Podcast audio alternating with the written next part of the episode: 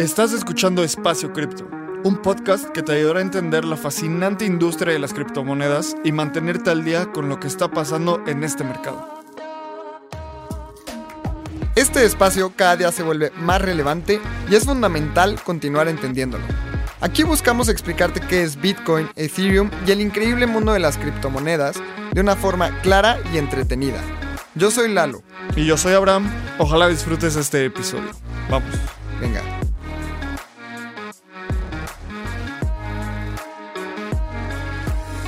Hola y bienvenido, bienvenido a un episodio más de Espacio Cripto. Y el día de hoy tenemos un episodio nada más Abraham y yo para hablar de lo que hemos estado hablando por más de 20, 30 episodios, que es el suceso más importante después de la creación de Ethereum. Abraham, ¿cómo estás? Lalo, muy bien, ¿y tú? Estoy muy emocionado por este episodio porque llevamos meses hablando del merge, llevamos meses emocionados por el merge y ya es momento de que entremos en detalle y expliquemos por qué tanto hype y qué quiere decir. En este episodio te vamos a contar qué es el merge y qué quiere decir, desde cuándo está planeado este evento que lleva un montón planeado. También vamos a hablar qué tuvo que pasar para llegar aquí. Todos nos emocionamos cuando emergió la red de Robsten, Sepolia. Vamos a ver qué, por qué hicimos eso como comunidad y, y qué pasó. Luego, los impactos económicos en la política monetaria de Ethereum es uno de los elementos que más emocionado me tiene. Es súper interesante analizar esto. También otra cosa súper buena, los impactos ambientales que, que va a haber y que va a reducir el merge. Y después, ¿qué viene después del merge? Lalo nos va a dar unas predicciones de precio para ver si compras o debes de shortear o vender. Entonces, en este episodio vamos a hablar muchísimo del merge. Vamos a ver los, todo lo que acabamos de decir, los impactos ambientales, económicos, la historia de cómo llegamos aquí. Antes de entrar, recuerda darnos el rating que creas adecuado en Spotify. Eh, síguenos en Spotify, nos ayuda muchísimo. También únete a la comunidad de Espacio Cripto en Telegram. Síguenos en Twitter en arroba espacio cripto. Y antes de entrar, vamos a escuchar un anuncio de nuestros patrocinadores. ¿Quieres llevar tu cripto trading al siguiente nivel y probar un protocolo descentralizado? Checa DYDX. DYDX es el mejor exchange de derivados descentralizado, en donde podrás hacer trading tradicional con tus criptos y también tendrás acceso a herramientas de trading más avanzado como margen o trading perpetuo en Bitcoin, Ether, DOT y muchas criptos más. DYDX combina las mejores tecnologías para brindarte a ti las herramientas de trading que deseas. Con sus órdenes de mercado en Layer 2, tienes al alcance de tu mano los beneficios de la descentralización con la eficiencia y velocidad de un exchange centralizado. Todo esto con la privacidad y seguridad que los Zero Knowledge Proofs de Starkware brindan. Conecta tu cartera y empodérate como trader con las herramientas que DYDX tiene para ti. Entonces, si quieres, empecemos entrando full en el merge. A ver, Lalo, cuéntanos qué es el merge, qué quiere decir, por qué esta palabra. Literalmente es la unión. Y viene de que la cadena de Mainnet, o sea, Mainnet es la cadena principal, va a tener una unión con la Bacon Chain, que es una cadena que ahorita está vacía. O sea, se están generando bloques, pero en este momento están 100% vacíos en un blockchain proof of stake. Esto quiere decir que no necesita poder de minado, es más bien un poder de consenso y el proof of work, que es en el que actualmente estamos, es lo que conocemos como minería. Es decir, para generar bloques necesitas minar con equipo computacional, con energía eléctrica, con hardware. Y después vamos a pasar y se va a hacer una unión, un merge de la Bacon Chain, que es esta, el proof of stake. Esto prácticamente es el merge, es cuando la cadena principal se une con la Bacon Chain y empezamos a generar bloques con información en la Bacon Chain de Proof of Stake y la Proof of Work sería de ser imposible minar porque la dificultad va a incrementar un montón. Y después va a venir un fork, eso lo vamos a dejar de lado. Creo que ya hemos también hablado del fork de tal vez una nueva moneda existente que se llame Ethereum Proof of Work, en la que en espacio cripto no creemos que vaya a tener un gran futuro y nos vamos a enfocar 100% a la blockchain de Ethereum. Como dice Lalo, el, el merge quiere decir la unión en la cual el blockchain que sigue el proof of work deja de validar bloques y la esencia de Ethereum se mueve, se mueve a proof of stake. Ok. Eh, vamos a hablar un poco de, del Beacon Chain, qué, es esto y qué, por cuánto tiempo lleva validando bloques y por qué estamos migrando de proof of work a proof of stake y por qué estamos migrando de proof of work a proof of stake. Porque es un paso fundamental para la escalabilidad de Ethereum. O sea, esto no lo hacemos solo porque va a reducir el impacto ambiental o por muchas otras razones. Lo hacemos porque Proof of Stake ayuda en, en esta teoría de tener un blockchain modular. Entonces, ahorita Ethereum tiene un blockchain monolítico. Esto quiere decir que en la misma cadena y en la misma capa hay tres actividades principales. La capa de consenso, que es Proof of Work, la capa de, disponibilidad de datos, que son los bloques históricos, y la capa de ejecución, que es ah, hoy en día, cada vez que se genera un nuevo bloque, se ejecutan. Se ejecuta poder computacional, se ejecutan cosas como que tú mandas transacciones, mintas un NFT, haces una interacción en Uniswap, todas esas cosas son, es la capa de ejecución. Con esta migración de Proof of Work a Proof of Stake es el primer paso para tener un blockchain modular donde la capa de consenso es el Proof of Stake, la capa de, disponibilidad de datos en el futuro va a ser sharding y la capa de ejecución son los rollups. Entonces, no estamos haciendo Proof of Stake nada más porque suene cool, sino estamos haciendo Proof of Stake porque si no hiciéramos Proof of Stake, no podríamos tener sharding. Sharding es el momento en el cual tenemos muchos blockchains paralelos conectados al Beacon Chain. Son como, como pequeñas corrientes o pequeñas calles paralelas al eje vial principal que es el Beacon Chain, que está conectado por algunos mecanismos que va a tener Ethereum en un futuro. Entonces, Proof of Stake nos ayuda a tener sharding en un futuro, por lo tanto es el primer paso hacia la escalabilidad total de Ethereum. Hablemos también de escalabilidad, o sea, ¿por qué hay tantos problemas de escalabilidad? ¿Por qué, eh, el roadmap del Ethereum nuevo, porque ya se dejó de hablar de 2.0, es importante. O sea, ¿por qué tenemos que estar preocupados sobre la escalabilidad y cómo es que estas nuevas actualizaciones en Ethereum van a solventar la escalabilidad?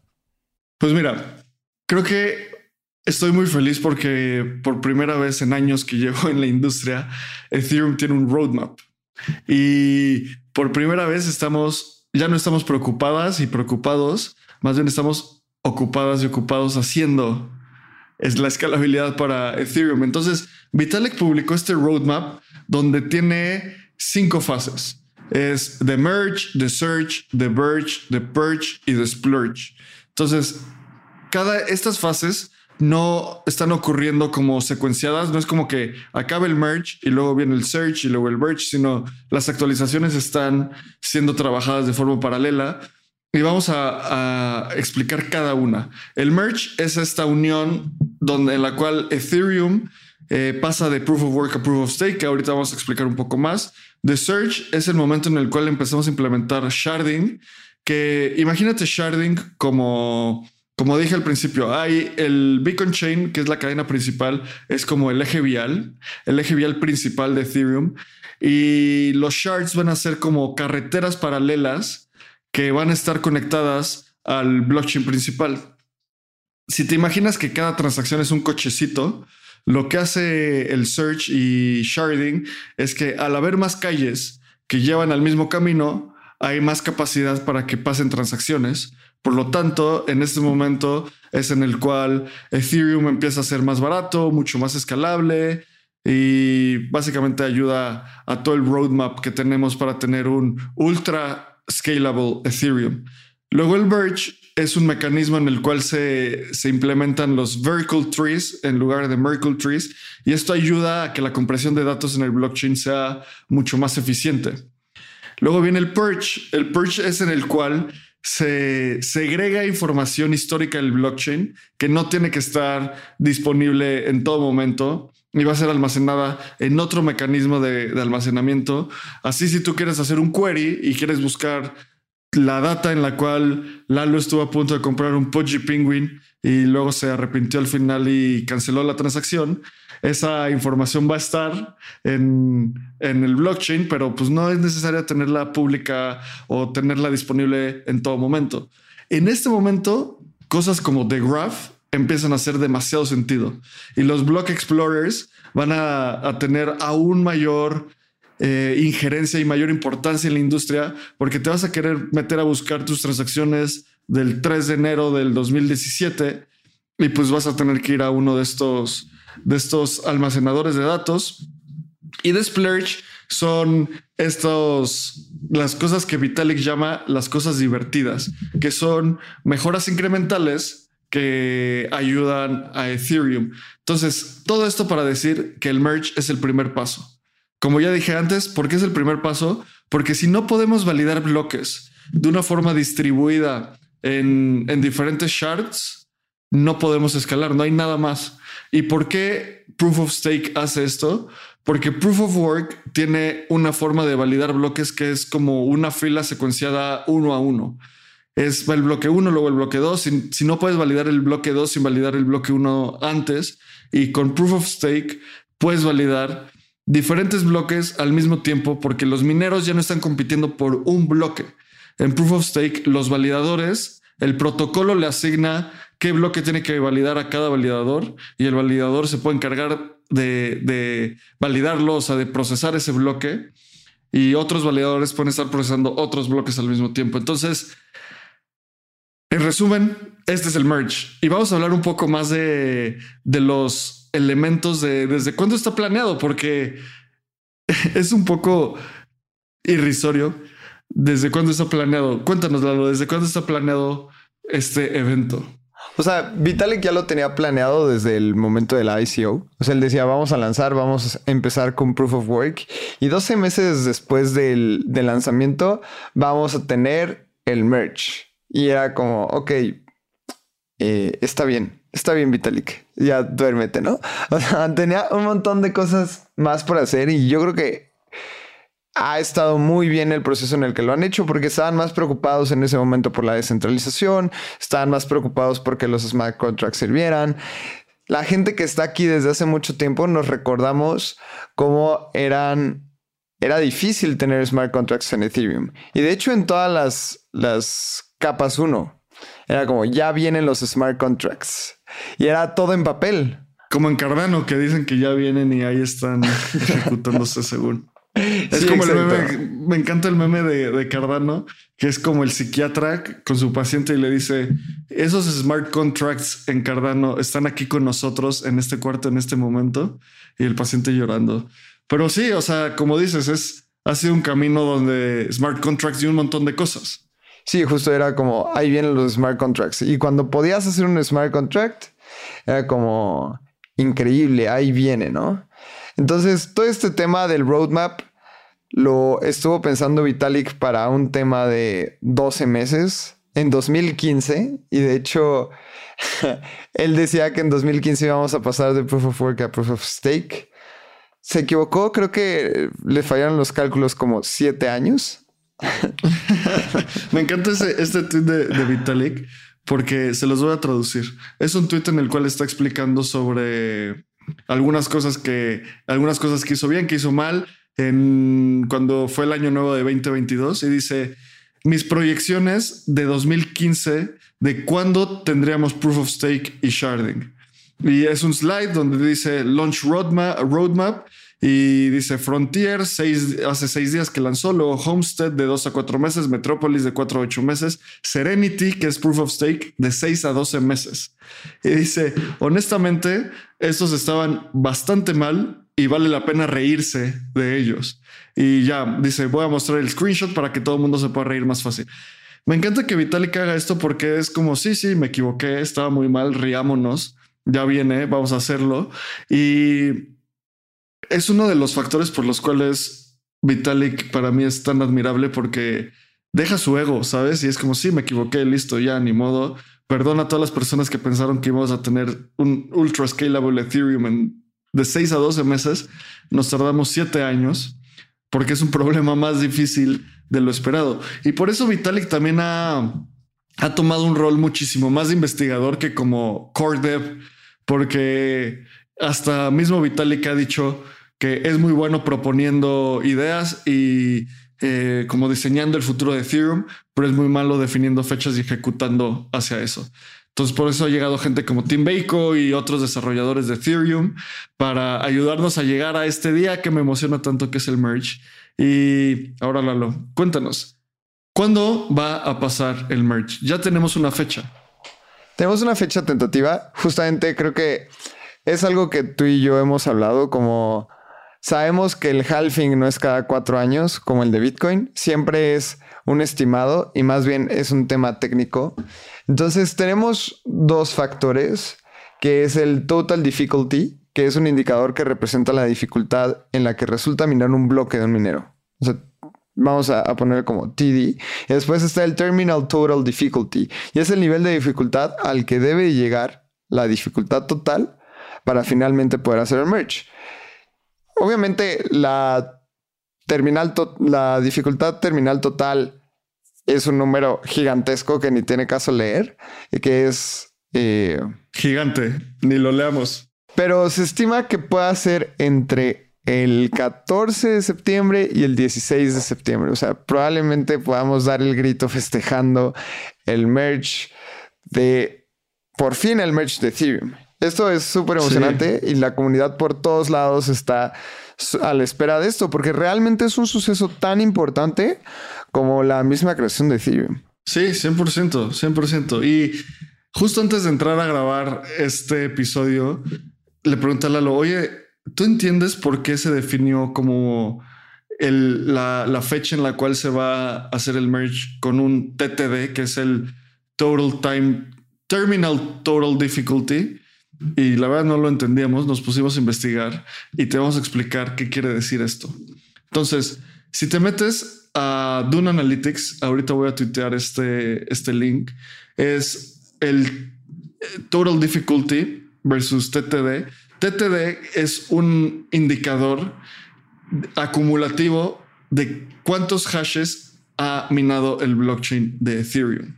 Entonces, cada vez que se genera un bloque, suma a este indicador de TTD. ¿Por qué? Porque se genera un hash y se va sumando, se va sumando, se va sumando. Entonces, básicamente cada vez que cuando se define un TTD es como definir un, un número de bloque en el cual se va a hacer el merge. Es algo mucho, un poco más técnico. Creo que no vale tanto la pena entrar en detalle. Lo único que tenemos que saber es que ya hay una, un umbral en el cual, al cual tenemos que llegar como comunidad y como mineros básicamente, en el cual después de ese umbral pasa el merge, ¿ok? Y como dice Lalo, pasará entre... Eh, en este momento estoy viendo el dashboard de Dune Analytics y dice que va a pasar el 16 de septiembre a las 8 de la noche. Ayer grabamos el navegando y dijimos que decía el 16 de septiembre a las 6 de la tarde. Ok. Entonces, esto es no tenemos una fecha como tal específica de decir eh, en esta fecha a esta hora pasa, más bien depende del hash power, básicamente. Entonces, mi hipótesis es que los mineros poco a poco van a ir desconectando sus máquinas, por lo tanto el poder de, minería de Ethereum Proof of Work va a ir bajando, va a ir bajando. Entonces, esta fecha se va a ir aplazando un par de horas cada día y eh, va a pasar entre el 15 y el 18, 20 de septiembre. Vitalik dijo que podía pasar hasta en un rango de dos semanas. Entonces podemos festejarlo y todavía no tenemos una fecha final. Eh, como ya les conté, voy a tuitear este, este dashboard de Dune Analytics con una el mejor visualizador que, a mí me encanta ver es uno donde viene un merge line y viene el total difficulty y el TTD, que es el TTD es una línea horizontal, que es como una asíntota. El total difficulty es una línea vertical con una pendiente porque cada bloque que va pasando va sumando a esto, como ya dijimos. Y el merge line es una línea vertical que define una fecha en la cual esto va a pasar. Entonces, ya lo tenemos agendado. Creo que es lo, lo, principal. Es el, el punto más importante que tenemos que saber. Y me encanta que literalmente, el, blockchain de Proof of Work de Ethereum tiene una fecha de caducidad. Eso quiere decir que le quedan cierto número de hashes restantes por minar y a partir de ahí estamos mergeados. Y ahora, Lalo, ¿qué tuvo que pasar para llegar aquí? Porque este es uno de los eventos más importantes en la historia de Ethereum y suena como que, híjole, pueden salir mal varias cosas. Es software, siempre pueden salir mal cosas. Pero ¿qué tuvimos que haber pasado para llegar aquí y mitigar los riesgos de que algo salga mal? Se hicieron pruebas súper eh, se tomaron en serio muchísimas pruebas. Entonces, ¿qué pasó? Ya se hizo este merge del que tanto hemos estado hablando en testnets. ¿Qué son testnets? Son redes de prueba en las que se podría decir que estamos jugando con dinero ficticio, así algo así como el dinero fiat. Pero bueno, se estaba jugando con dinero ficticio en donde los desarrolladores hacían el merge y lo realizaban en estas redes de prueba. Entonces lo hacían como si fuera en verdad un merge de la, de la blockchain normal y se hizo el primer merge de, de Robsten, que es una testnet súper importante, el 8 de junio de este año. Normalmente tenía que pasar todo bien en un 90% y tienen indicadores para que esto fuera un, un merch exitoso, se tuvo a un 92%.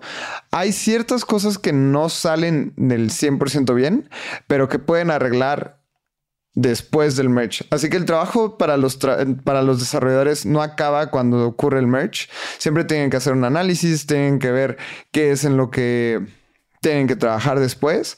Pero todos estos testnets, pruebas en testnets, estuvo Robsten, Sepolia y Goerli todo salió bien en el merge. Esto indica que el merge en la mainnet a, la Beacon Chain se realice de manera exitosa. Después de tres pruebas, yo creo que va a salir bien como dices, o sea, es software y todo puede fallar, pero hay demasiados indicadores para esperar que esto ocurra de manera correcta.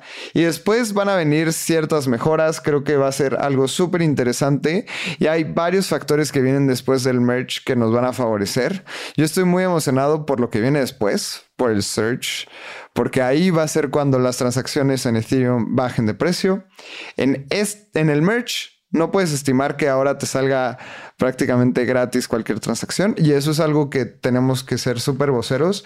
El merge no van a hacer transacciones más baratas en la Bitcoin Chain y más bien eso viene después. Pero Abraham, ¿qué beneficios tenemos del merge? Pues mira, creo que justo antes de, de entrar en los beneficios también quiero agregar que...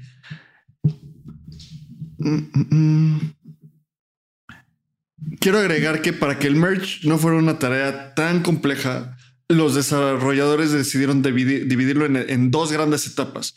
Primero, la creación del Beacon Chain, que es este blockchain o bueno, esta cadena que dijo Lalo, donde básicamente solo se está comprobando que proof of stake funciona, que se le puede asignar a diferentes nodos validadores la capacidad de validar bloques y que otros nodos van a validar que la información que acaban de decir eh, los, nodos en los bloques es real, que esto es, se llama attestation. En, técnicamente, un, nodo validador puede hacer dos cosas hoy. Uno es proponer bloques, o sea, generar bloques y, proponerlos al blockchain. Y la otra parte es eh, asegurar que el, que el bloque propuesto por otro nodo validador es correcto y no es malicioso. Entonces esto es proposal de bloques y attestation de bloques. Luego va a venir otra actualización que va a separar a la persona que propone el bloque y a la persona que construye el bloque para reducir todo el tema de maximum extractable value, que luego vamos a, hablar más de eso. Entonces el, el Beacon Chain Salió en diciembre 2020 y en ese momento es donde podías tú poner nodos validadores y ponerlos a validar en el Bitcoin Chain y te pagaban un rendimiento solo por apoyar a la red.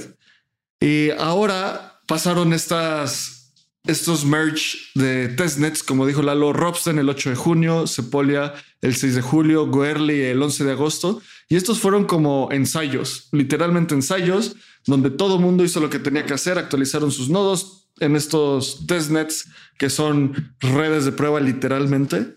Y todo salió bien. O sea, hubo cosas que salieron que se tuvieron que mejorar. Como me acuerdo en el último testnet hubo un, hubo un drama ahí porque el visualizador del blockchain no mostraba que se estaban validando bloques. Entonces todo el mundo empezó a decir, no, dejó de, o sea, el blockchain dejó de validar bloques, eso es catastrófico, no sé qué los, devs hicieron su magia y se metieron al código y vieron que sí estaba validando bloques, solo la interfaz gráfica no lo estaba mostrando, o sea, el frontend no lo estaba mostrando y fue como, ah, bueno, listo, pues resolvamos ese bug. Entonces, estos testnets o estas pruebas fueron para cachar bugs, resolverlos y que todo salga bien. Ahora quiero hablar una de las cosas que más me emociona, que es el impacto en la política monetaria de Ethereum. Entonces, hoy en día se generan alrededor de 13 mil Ethers cada día. Esto quiere decir que los mineros tienen una recompensa de alrededor de 13 mil Ether. Esta es la, la inflación que tiene Ether como activo y que son los incentivos para que la gente mine bloques. Ok, 13 mil Ether alrededor. Después de Proof of Stake, los staking rewards, o sea, las recompensas por staking, serán de 1600 Ether al día. Esto es una reducción del 88% en la emisión de Ether, que es como si fuera un impacto de tres halvings de Bitcoin. Y tres halvings de Bitcoin pasan en 12 años. Esto va a tener un impacto en un día. O sea, empecemos a dimensionar eso. Se reduce la emisión de Ether en 88%. ¿Qué opinas de esto, Lalo? ¿Qué, o sea, ¿qué te, ¿qué te causa este dato? O sea, desde el lado económico es impactante. O sea, realmente vamos a tener un shock en la demanda y el supply. En la oferta. En la oferta y demanda vamos a tener un shock impresionante porque digamos que esto mismo pasa con el agua. ¿Qué pasa si deja de haber agua en un 90%? Está obviamente... muy distópico tu ejemplo, pero sí.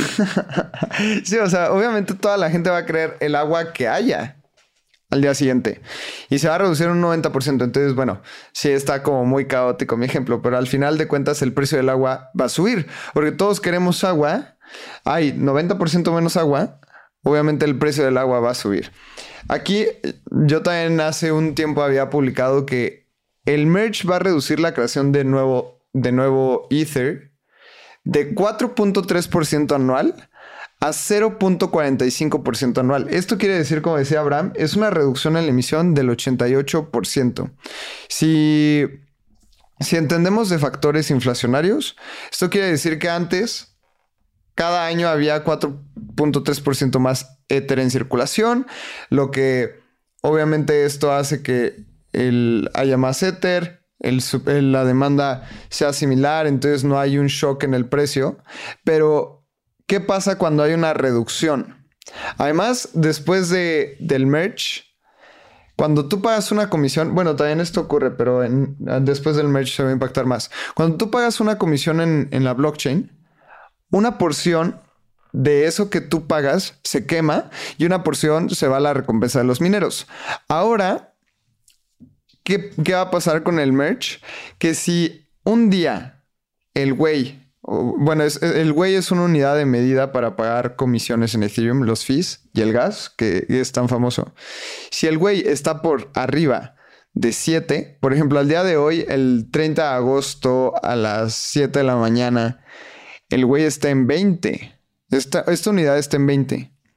Cuando la unidad de güey es arriba de 7, es deflacionario Ether. Esto quiere decir que se queman más Ethers de los que se emiten ese día. Entonces, además de que va a haber una reducción, va a haber una quema Esto quiere decir que va a haber todavía un shock más impresionante en la oferta y se va a reducir y por eso se llama ultrasound money porque además de reducirse y, ser deflacionario, vas a estar quemando ethers. Entonces esto quiere decir que va a desaparecer ether de circulación del mercado, obviamente pudiendo impactar el precio. Sí, justo. A ver, me, encanta todo lo que dices y vamos a, analizarlo en temas muy, muy simples. Un elemento para definir el precio de un bien es oferta y demanda, ¿no? Si hay mucha oferta y la demanda, o más, bien, si definimos la oferta como constante eh, y la demanda sube, lo único que puede pasar es que sube el precio.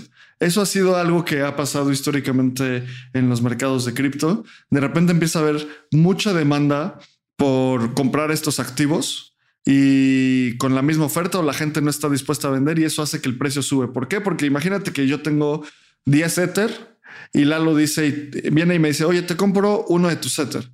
Y le digo, pues ¿cuánto das? Y me dice, no, pues un dólar. Y digo, no, pues imposible, no, te lo vendo ese precio. Bueno, te doy dos dólares. Y no, y de repente definimos que cuesta 1500 dólares. Y te digo, va, te compro un Ether, te vendo un Ether a 1500 dólares. Listo. Y entonces me quedan a mí nueve Ether y Lalo dice, no, te compro otro. Y digo, oye, no, pero pues ya no te lo voy a vender a 1500 dólares, solo te lo voy a vender ahora a 2000 dólares. Entonces, si, si Lalo tiene esta capacidad de pago, lo compra. Entonces, el mercado así se, se, mueve. Hay gente que está dispuesta a vender y hay gente que está dispuesta a comprar. Sí, justo. Y también, igual y dando una opción así tangible, un ejemplo de lo que les platicaba del güey, es como si Abraham tuviera oro y yo le quisiera comprar el oro, pero cada vez que él me da oro, tengo que quemar un pedacito del oro que me dé porque ese es el costo de transacción. Entonces, si quemamos oro cada vez que se realiza la transacción, ¿qué va a impactar? Pues que haya menos oro en circulación en el mundo. O sea, menos oro, Exacto. el precio del oro va a tender a subir.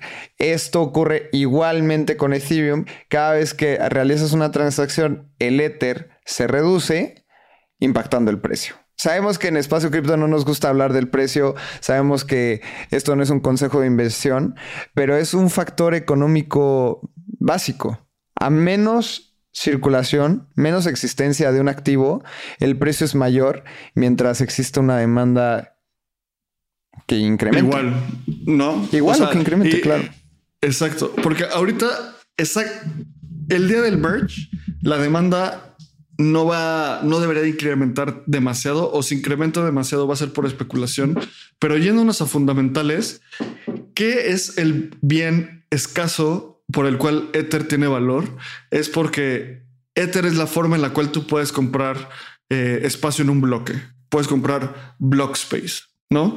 Y esta, el block space no va, no incrementa si no está definido y la demanda por este block space solo puede incrementar en el futuro. Si, si la tesis de espacio cripto funciona y pasa todo lo que creemos que va a pasar, cada vez va a haber más gente mintiendo NFTs, cada vez más gente haciendo eh, swaps en, Uniswap, cada vez va, va, a haber más gente utilizando Lens Protocol. Todas esas cosas demandan espacio en un bloque. Dado que la gente no va a dejar de mintar sus NFTs, de hacer sus swaps de Uniswap, esto hace que el espacio de un bloque tengo una demanda muy inelástica. Esto quiere decir que la gente no deja de hacer sus transacciones, sino la gente va a continuar haciendo sus transacciones. En el momento en, en el cual la gente sigue haciendo sus transacciones y ahora cada vez que tengan que pagar una transacción, tú pagas un poco de éter, un poco de gas, parte de ese gas se va a quemar con lo que dice, con lo que decía Lalo, y la emisión de éter baja de 13.000 a 1.600 es un shock a la oferta fundamental. No va a haber, yo no creo que haya un shock a la demanda en ese momento, o sea, luego, luego en el merge, pero en el largo plazo con el search y otras cosas, sí va a, haber un shock súper importante. Claro. Quiero poner un, un símil con cosas que ya pasaron antes en la industria. Me acuerdo perfecto en el último bull market, cuando PayPal y Cash App permitieron a sus usuarios comprar Bitcoin, llegó un momento donde los usuarios de PayPal y Cash App estaban comprando un volumen mayor a la cantidad de Bitcoin que se emitía. o sea, de la cantidad de los mineros que estaban generando. ¿Qué pasó ahí? Simplemente había una cantidad de demanda brutal entrando y la oferta no podía satisfacer esa demanda. Entonces lo único que hace eso es que la gente que tiene demanda por el bien cada vez tenga más willingness to pay, o sea, capacidad de pago y la gente que está dispuesta a vender diga como, ok, ahora no estaba dispuesto a vender Bitcoin a 9 mil, pero ahora que está a 15 mil, pues chance sí. Entonces, eso hace que incremente el precio. Es una cosa de oferta y demanda. Y eso pasó históricamente. Pueden ver los volúmenes de Cash App y PayPal y cómo eso tuvo un impacto en el precio. De nuevo, no sabemos. Probablemente después del merch el precio baje y sí se quede bajo por un par de meses o años, eh, o probablemente no suba. Solo esto es como fundamentalmente el impacto que va a tener el merch en la política monetaria de Ethereum. Súper de acuerdo. Y también, justamente a los temas que hablabas anteriormente, He escuchado varios argumentos de es que yo no voy a mintear NFTs, entonces no voy a pagar gas. Ok, está bien. O sea, tal vez tú no eres un fan de los NFTs, pero ¿qué tal si eres un fan de comprar dólares en lugar de tener ahorrados tus pesos? Vas a, utilizar la blockchain de Ethereum. Y hay un montón de cosas en donde se quema gas. Por ejemplo, al día de hoy, Tether, que es la moneda estable con mayor volumen en el ecosistema de Ethereum, ha tenido un volumen de 46, o sea, 46 mil millones de dólares o 46 trillions. Esto no todo ocurre en la blockchain, pero suponiendo que el 50% ocurre en la blockchain de Ethereum, estás creando un volumen impresionante de transacciones que todos estos van a quemar un pedacito de Ether. Todo, todo. Así como poníamos el ejemplo de quemar un pedacito de oro, todo va a quemar un pedacito de Ether, haciendo que Ether se reduzca. Ahorita hay un, hay un total de, en circulación de Ether de 122 millones de Ethers en el ecosistema. Si, si después del merge el güey está arriba de 7, que es una unidad de medida, esto se va a reducir y en lugar de 122 millones, tal vez veamos al día siguiente 121 millones y después 120 millones. Y así se pueda reducir, obviamente la unidad es menor, pero esto, o sea, quiero ponerles el ejemplo de, del agua, ¿no? O sea, ¿qué pasa si el agua deja de existir? Pues tal vez tú digas, no, es que yo no voy a cocinar, pero me voy a bañar, etcétera. O sea, siempre van a haber casos de uso en el ecosistema y después con el tema de la adopción masiva de que más gente, cada vez más gente está utilizando la blockchain de Ethereum, cada vez hay más transacciones, cada vez los bancos lo están adaptando, hay monedas estables que están haciendo un uso impresionante, ya hay una moneda estable de Tether, del peso mexicano. Entonces todos estos casos de uso tal vez ni siquiera los veas, porque hay mucha gente que dice, no, es que yo no compro NFTs, entonces no me impacta. No, pero ¿qué tal que empiezas a ahorrar en dólares, en USDC? Pero ¿qué tal que quieres comprar una moneda. ¿O qué tal que le quieres pagar a Abraham en la blockchain de Ethereum? Todo esto va a impactar el precio y es como un tema compuesto de muchas cosas que van a impactar en la circulación de Ether, en el precio de Ether y en el uso que le demos. Entonces, después del merge viene el search, que van a hacer las transacciones más baratas. Y es que el merge solo incrementará la velocidad de la red en alrededor del 10%, pero los impactos reales vienen del search. Así que me va a emocionar demasiado después del merge todo lo que venga con las nuevas actualizaciones. Recuerden, ya no se llama Ethereum 2.0, más bien son puras actualizaciones en la red de Ethereum que puede impactar. Y quiero agregar un, factor, un dato que me encanta.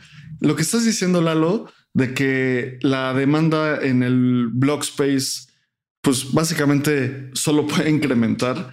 Les quiero contar los contratos inteligentes en Ethereum que más gas han utilizado en los últimos 30 días. El, primero es las transacciones de Ethereum. O sea, tú simplemente mandar USDC mandar Ether, mandar eh, Mana, mandar Aave, Uni, cualquiera de esos tokens utilizando el blockchain de Ethereum es uno de los factores que más, eh, que más gas utiliza. Luego el segundo está el Seaport 1.1 eh, de OpenSea, que es un protocolo de liquidez de NFTs. Entonces, la gente empezando a utilizar este protocolo es el segundo smart contract más utilizado. El tercero es Uniswap B3, que es un exchange descentralizado. El cuarto es Tether. el quinto es Uniswap B2, el sexto es creación de nuevos contratos, luego está USDC, eh, INS. Entonces, esto es súper bullish. Esto es ultra bullish para Ethereum porque no solo son transacciones o no solo son eh, compra y venta en decentralized exchanges como Uniswap. Hay NFTs, hay stablecoins, hay transacciones, hay diferentes casos de uso y cada uno está demandando gas. Entonces, vamos a uno de los elementos finales de por qué el merge es importante. Y esto es algo que mucha gente ha estado hablando y una de las principales críticas al blockchain es la capacidad que demanda, la capacidad energética que demanda. Hoy el blockchain de Ethereum consume la misma energía que Argentina algunos días o hay todas estas eh, comparaciones que son como muy sacadas de contexto. Entonces, el proof of stake va a reducir el consumo energético de Ethereum en un 99.95%. Entonces, actualmente Ethereum consume alrededor de 112 terawatts hora eh, por año. Esto es una cantidad enorme de energía y con el merge se reducirá a consumir 0.01 terawatts hora por año. Esto hará a Ethereum energéticamente más eficiente que Netflix, que consume 94 terawatts hora por año, o que PayPal, que consume 0.26 terawatts hora por año. Entonces, esto hará a Ethereum una de las redes monetarias más eficientes energéticamente. ¿Y por qué es muy importante a nivel fundamental? Primero, porque no podemos acabarnos al planeta, obviamente. Necesitamos consumir la menor cantidad de energía posible, maximizando el impacto económico y social. Eso es una de las leyes de la sustentabilidad. Y además de esto, pone a Ethereum como un asset ESG. ESG quiere decir Environmental, Social y Governance. Y estos son los assets que diferentes personas o diferentes fondos de inversión meten su dinero porque son sustentables, tienen buena gobernanza y tienen un impacto social. Y Ethereum, con esta migración al proof of stake, cabe en esta definición. Y para mí es una de las narrativas que va a impulsar a Ethereum en el siguiente bull market, porque va a haber mucha más gente dispuesta a comprar, muchas más empresas queriendo comprar el blockchain donde hay mayores impactos sociales, donde hay una descentralización y la, la gente puede tomar control sobre su propio dinero. Y además es verde, es tiene un impacto ambiental muy, muy bajo. Entonces, esto es de las cosas más importantes del, del merge y no van a ver que se hable mucho de esto en las comunidades de cripto, porque tal vez estamos más emocionados y emocionadas por cosas como el impacto en la política monetaria, el, el search y todo esto. Pero esta va a ser una narrativa que vamos a ver más en los medios tradicionales. Sí, claro. O sea, el poder de una blockchain sustentable, verde, en comparación de los gastos que mencionabas sobre Netflix o PayPal. O sea, ¿qué vas a preferir? ¿Mantener viva una blockchain en donde hay un montón de transacciones financieras, en donde hay un montón de temas de propiedad intelectual o Netflix, ¿no? O sea, ojalá no tengamos que decidir nunca entre estas dos, pero tiene mucho más sentido invertir en una blockchain que es el futuro de las finanzas contra una plataforma de entretenimiento. Claro, es, el futuro monetario del Internet, de la propiedad intelectual, un montón de usos. O sea, es un registro público inmutable. Exacto. Y a final de cuentas, creo que a nivel energético, la humanidad siempre va a invertir energía en las cosas que le vea valor.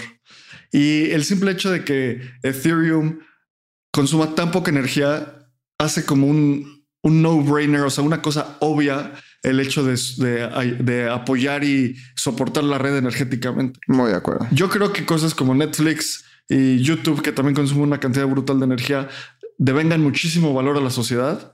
Entonces, mientras como sociedad estemos eh, dispuestos y dispuestas a invertir energía en cosas, lo lograremos. Y hacer las cosas eficientes va a ser algo, pues simplemente que tiene que pasar. Y como ya dijimos, como conclusión, después del merge viene The Search, The Verge y The Purge. Viene todo este mecanismo de escalabilidad. Eh, estén, esténse atentos y atentas para todo lo que va a venir en en Ethereum. Como platicamos al inicio, viene The Surge, The Verge, The Purge, un chorro de factores que van a ayudar a Ethereum a escalar. Y estamos de nuevo, estamos en el inicio de esta super tecnología y me emociona muchísimo. Los impactos ambientales, como dijimos, se van a reducir de una forma brutal. O sea, Solo en, la industria de tecnología puedes ver eficiencias como esta pasar una reducción del 99.95%, eh, además un impacto en la política monetaria del 88% en la emisión. Eso probablemente va a tener muchos impactos económicos en Ethereum. Tuvimos que pasar por toda una serie de pruebas de testnets, de merchant, diferentes testnets para lograr llegar a esto. Entonces, a mí me emociona muchísimo el futuro de Ethereum, lo que viene con el merge.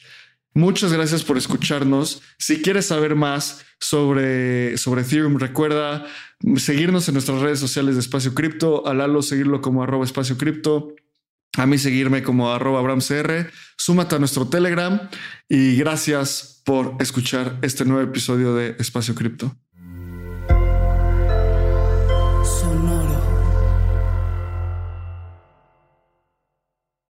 Guion de Mundo Futuro lo escribió una inteligencia artificial.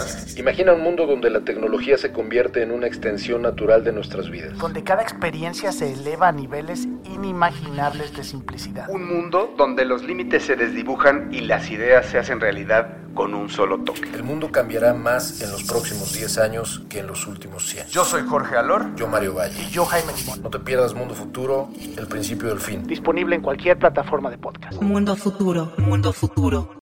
Lucky Land Casino asking people what's the weirdest place you've gotten lucky? Lucky? In line at the deli, I guess? Aha, in my dentist's office. More than once, actually. Do I have to say? Yes, you do. In the car before my kids' PTA meeting. Really? Yes. Excuse me, what's the weirdest place you've gotten lucky? I never win and tell. Well, there you have it. You can get lucky anywhere playing at LuckyLandSlots.com. Play for free right now. Are you feeling lucky? No purchase necessary. Void where prohibited by law. 18 plus. Terms and conditions apply. See website for details.